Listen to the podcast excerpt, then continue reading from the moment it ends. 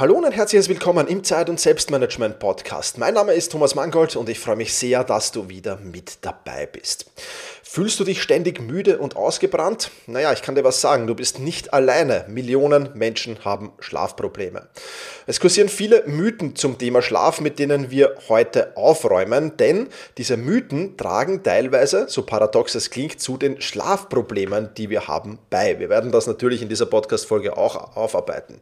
Willst du also wissen, ob acht Stunden Schlaf wirklich die Zauberzahl ist und ob ein Powernap deinen Nachtschlaf beeinflusst, dann bleib auf alle Fälle dran, denn in dieser Podcast Podcast-Folge gibt es die Antwort darauf. Bevor wir damit aber starten, freue ich mich, dass diese Podcast-Folge einen Sponsor gefunden hat, der ganz genau zu diesem Thema passt. Partner dieser Podcast-Folge ist Brain Effect. Und Brain Effect haut 20% auf alle Bestseller raus und zwar noch bis Montag, den 4.9. Und unter diesen Bestsellern ist etwas, das heute zum heutigen Thema super passt, nämlich der Sleep Spray. Den gibt es in zwei Varianten, in der Gentle-Variante und in der Strong-Variante. Der Gentle ist eher für sanfte Wirkung für Einsteiger, die Strong-Variante starke Wirkung für Erfahrene. Ja, und dieser Sleep Spray Strong besteht aus einigen interessanten Zutaten, zum Beispiel Melatonin oder Ashwagandha oder Vitamin B6 beziehungsweise auch Lavendel. Und er hat eben den großen Sinn, die Einschlafzeit zu verkürzen verkürzen. Vier Sprü Sprühstöße im Sleep Spray Strong zum Beispiel ergeben 2 Milligramm Melatonin. Das Ganze, wie du es vom Brain Effect kennst, zuckerfrei, ohne Alkohol und vegan und natürlich auch inklusive dem digitalen Schlafcoach, den ich dir auch sehr ans Herz legen kann, wenn du Schlafprobleme hast. Das Ganze gibt es im praktischen Fläschchen für zu Hause und unterwegs und ist wirklich eine geniale Sache, wenn du an Einschlafproblemen vor allem leidest. Also wie gesagt, bis Montag, den 4.9. 20% auf den Sleep Spray Strong sichern mit dem Code Thomas in Großbuchstaben ähm, einfach beim Checkout und alle Informationen findest du natürlich auch wie immer in den Show Notes. Und damit lass uns beim Thema bleiben. Denn ja, ständige Möglichkeit, das ist ein Begleiter von vielen und du bist definitiv nicht alleine. Ich habe ähm, Studien natürlich gesucht zu diesem Thema. In den USA geben Studien an, dass sich Menschen durchschnittlich an drei Tagen pro Woche müde fühlen und beeindruckende 30 bis 48 Prozent haben Schwierigkeiten einzuschlafen. In Europa, da ist es nicht viel besser. 60 Prozent geben an, unter der Woche nicht ausreichend Schlaf zu bekommen und 30 bis 40 Prozent haben Einschlaf- oder Durchschlafprobleme. Man kann also sagen, ein gutes Drittel ja, ist von Einschlaf- und Durchschlafproblemen gequält. Und ja, chronischer Schlafmangel ist oftmals Ursache auch für physische, aber auch für psychische Erkrankungen. Das darf man nicht vergessen. Und in vielen Gesprächen bekomme ich mit, dass es oftmals gar nicht so darum geht, wie viel Schlaf wir bekommen, sondern dass auch oft die Angst vor Schlafproblemen generell im Vordergrund steht. Oh mein Gott, ich habe jetzt da zwei, drei Tage nicht gut geschlafen, ich habe Schlafprobleme. Ähm, und dann kommen halt oft diese Mythen hervor. Und genau mit diesen Mythen Mythen will ich hier und heute aufräumen. In der Gesamtzahl habe ich neun Mythen äh, gefunden, mit denen ich hier aufräumen will, damit du wieder einen klareren Blick auf dieses sehr, sehr wichtige Thema bringst. Warum ist es ein sehr, sehr wichtiges Thema? Naja, weil es das Fundament ist. Ja, wenn du nicht ausgeschlafen bist, du kennst das sicher, ähm, ja, nach einer Nacht, die, die, die mühsam war, wo du kaum schlafen konntest, wo du vielleicht sogar durchgemacht hast, ähm, dann wirst du es mit Sicherheit wissen, dass am nächsten Tag das alles mit Sicherheit nicht produktiv abläuft läuft, dass das alles sehr mühsam ist, dass man, dass man launig ist und vieles, vieles mehr. Und deswegen ja, starten wir rein und räumen wir einfach mit diesen neuen Mythen hier jetzt mal auf. Mythos Nummer eins: Es ist egal, wann man schläft, Hauptsache, man bekommt ausreichend Schlaf. Und da ist eins ganz klar, das ist nicht korrekt. Ja, klar ist die Dauer ein Faktor, der durchaus wichtig ist, aber, aber, aber, der Zeitpunkt und vor allem der Rhythmus in dem du schläfst, ist ebenso wichtig. Sprich, zu ähnlichen Zeiten ins Bett zu gehen und zu ähnlichen Zeiten wieder aufzustehen, ist unumgänglich. Ja, der Grund ist dieser zirkadiane Rhythmus. Das ist nichts anderes als unsere innere biologische Uhr. Ja, das ist vollkommen natürlich, das ist ein interner Prozess, das ist einfach unser Schlaf-Wach-Zyklus den wir haben. Und der ist eben ganz, ganz wichtig. Und wenn ich halt einmal um 21 Uhr schlafen gehe und dann wieder um 2 Uhr früh und dann wieder um 23 Uhr und dann vielleicht schon um 20 Uhr und am nächsten Mal erst um 4 Uhr früh, dann bringe ich diesen zirkadianen Rhythmus total durcheinander. Und das kann dann natürlich oft zu Schlafproblemen führen. Ja, es gibt ja auch Studien, ausreichend Studien, dass Menschen, die im Schichtbetrieb arbeiten müssen, diesen zirkadianen Rhythmus also regelmäßig aufgrund von Arbeit stören, öfters krank sind ja, ähm, und, und viele, viele andere Nebenwirkungen haben, negative Nebenwirkungen aufgrund dieses Schichtdienstes. Und ähm, ja, jetzt fragst du dich vielleicht, naja, wie genau muss das sein? Es muss jetzt natürlich nicht auf die Minute genau sein, aber ich bin schon ein großer Verfechter dafür, dass man sagt, plus minus 30 Minuten sollte eigentlich jeden Tag hinkommen. Und wenn man es ernst nimmt, dann ist das eigentlich in der Regel kein Problem, das zu schaffen. Ja. Also, ausreichend Schlaf ist natürlich wichtig, aber auch der Rhythmus, der ist ganz besonders wichtig. Dann Mythos Nummer zwei, den ich auch immer wieder höre, ältere Menschen brauchen weniger Schlaf. Ja, und tatsächlich brauchen ältere Erwachsene genauso viel Schlaf wie jüngere Erwachsene, also etwa sieben bis neun Stunden pro Nacht. Das ist so der, der ungefähre Wert. Ja. Allerdings, und das muss man schon sagen, kann der Schlaf im Alter fragmentierter werden. Das ist schon auch ein wichtiger Punkt und das schon zu wissen ist auch, glaube ich, sehr, sehr wichtig. Dritter Punkt, ähm, ein Powernap macht den Arbeitsschlaf zunichte. Auch etwas, was ich ähm, da immer wieder höre. Und jetzt müssen wir ein bisschen trennen. Ja, meinst du einen Powernap oder meinst du einen Mittagsschlaf? Das ist nämlich ein signifikanter Unterschied. Und einen Mittagsschlaf ich, verstehe ich jetzt, wenn du dich nachmittags zwei, drei Stunden aufs Ohr haust. Das wäre jetzt ein Mittagsschlaf. Und der kann natürlich Effekte auf den, auf den Abendschlaf haben. Ja, ein Powernap ist aber eigentlich gar kein Schlaf, sondern ein Ruhezustand. Man kommt dabei nie in den Tiefschlaf sozusagen im Powernap. Und der Powernap kann dir Energie bringen. Du musst allerdings, und das ist ganz besonders wichtig, zwei Regeln beachten bei diesem Powernap. Erstens mal die Regel nicht zu lang, also maximal 20 Minuten. Und die zweite Regel ist nicht zu spät. Ja, also kurz vor dem Schlafengehen noch einen Powernap zu machen, das wäre natürlich kontraproduktiv. Ich glaube, auf die Idee kommt eh niemand, aber ich will es hier nur mal erwähnt haben. Also nein, ein Powernap ist etwas Positives. Ein Powernap bringt dir Energie, wenn du eben genau diese zwei Regeln beachtest, dann stört er deinen Abendschlaf auf gar keinen Fall. Das ist auch mal wichtig. Viertens, jeder benötigt acht Stunden Schlaf.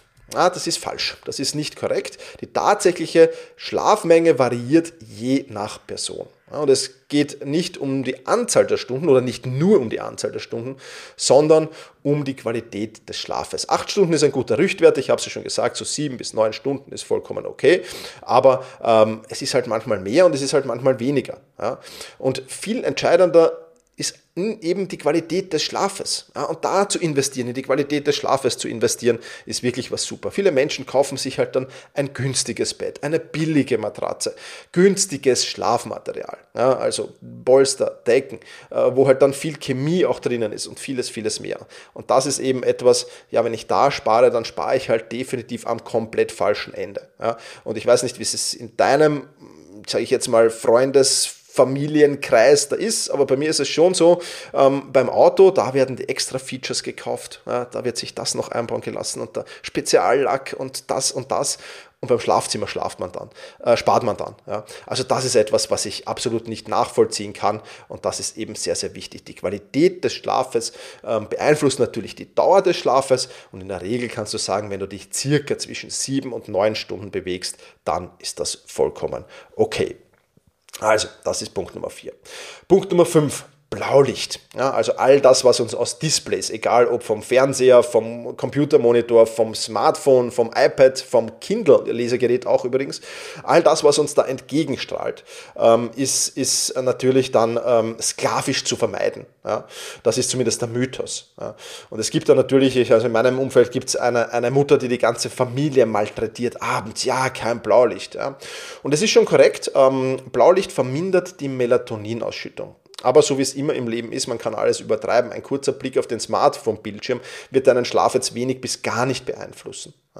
Wenn du natürlich abends stundenlang in ein, ein, ein Gerät schaust, dann macht es natürlich Sinn, eine Blaulichtfilterbrille zu besorgen, ähm, nach Möglichkeit die abends dann zu tragen, so zwei, drei Stunden bevor du schlafen gehst. Das macht durchaus Sinn natürlich.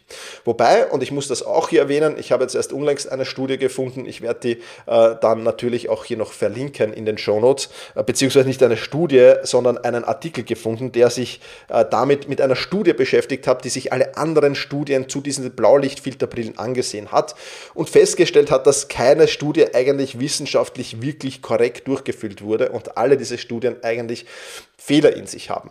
Äh, es wird aber auch dort erwähnt, dass es jetzt nicht äh, deswegen, äh, dass es deswegen nicht erwiesen ist, dass Blaulichtfilterbrillen nichts bringen, sondern nur, dass die Studien mangelhaft sind. Also man kann das alles natürlich mit Maß und Ziel machen. Also ich setze mir jetzt nicht äh, die Blaulichtfilterbrille auf, wenn ich kurz mal wem anrufe und deswegen den, den, das Display des Handys aktiviere. Ähm, aber wenn ich abends noch vorm, vorm Computer sitze, in meinem Fall, oder wenn ich mit dem Kindle lese, dann habe ich natürlich die Blaulichtfilterbrille auf und versuche so dann doch genügend Melatoninausschüttung zu bekommen. Also sklavisch muss man es nicht machen, aber man sollte schon darauf schauen, dass man es hat, wenn man es braucht, sozusagen, die Blaulichtfilterbrille. Mythos Nummer 6. Wenn man am Wochenende länger schläft, kann man Schlafmangel ausgleichen. Und da muss man ganz eindeutig sagen, nö, das ist leider nicht so. Das Ausschlafen am Wochenende kann helfen, einen vorübergehenden Schlafmangel auszugleichen. Ja, das natürlich. Es stellt jedoch keine langfristige Lösung dar und kann den Schlafenrhythmus weiter stören. Ja, das ist ein ganz, ganz wichtiger Punkt. Ähm, du kannst kurzfristig das ausgleichen, aber wenn du unter der Woche äh, jeden Tag drei Stunden weniger schläfst ja, und damit 15 Stunden weniger Schlaf hast in diesen fünf Arbeitstagen und dann halt am Wochenende zwei, drei Stunden länger schläfst, gleichst du es nicht aus und auch wenn du die ganzen 15 Stunden aufholen würdest, würdest du es nicht ausgleichen. Der Grund ist relativ einfach. Es gibt auch hier diesen Wochenend-Jetlag. Also Jetlag kennst du ja vielleicht, wenn du, wenn du über die Zeitzonen verreist, dann hast du einen Jetlag entweder in der eine oder andere Richtung, weil sie eben die Zeitverschiebung da ist. Und wenn man am Wochenende Party macht, ähm, beziehungsweise wenn man am Wochenende zu viel schläft, dann hat man so einen Mini-Jetlag. Ja, und das ist natürlich absolut gar nicht gut. Muss man sich jetzt wiederum sklavisch an den Rhythmus unter der Woche halten, wenn du sagst, am Wochenende äh, gehe ich ein, zwei Stunden später schlafen und schlafe dann dafür ein, zwei Stunden länger, ist das die bessere Variante. Ja, also wenn du sagst, ich, wie ich zum Beispiel, ich gehe um 21.30 Uhr, versuche ich zumindest mal im Bett zu liegen. Und um 22 Uhr schlafe ich dann in der Regel auch schon. Manchmal definitiv früher, wenn ich zum Beispiel nicht mehr lese, dann im Bett. Aber wenn ich jetzt am Wochenende um 23.30 Uhr gehe, ist das jetzt nicht das dramatische Problem. Natürlich wäre es besser, wenn ich da auch um 21.30 Uhr gehe, keine Frage. Aber es ist okay, zwei Stunden verschoben, ja, passt. Und wenn ich es vor allem nur an einem Tag am Wochenende mache, passt noch viel mehr. Also auch da muss man sich jetzt nicht sklavisch dran halten, aber man soll es halt immer im Hinterkopf haben. Auch das ist wichtig. Dann siebter Punkt, je mehr Schlaf, desto besser. Ja, leider auch nö. Ja. Und das sage ich immer wieder die Menschen, die dann äh, 10, 12 Stunden schlafen und sagen, ich brauche das. Ja. Nein, es ist leider genauso umgekehrt, äh, wie es äh, bei zu wenig Schlaf ist.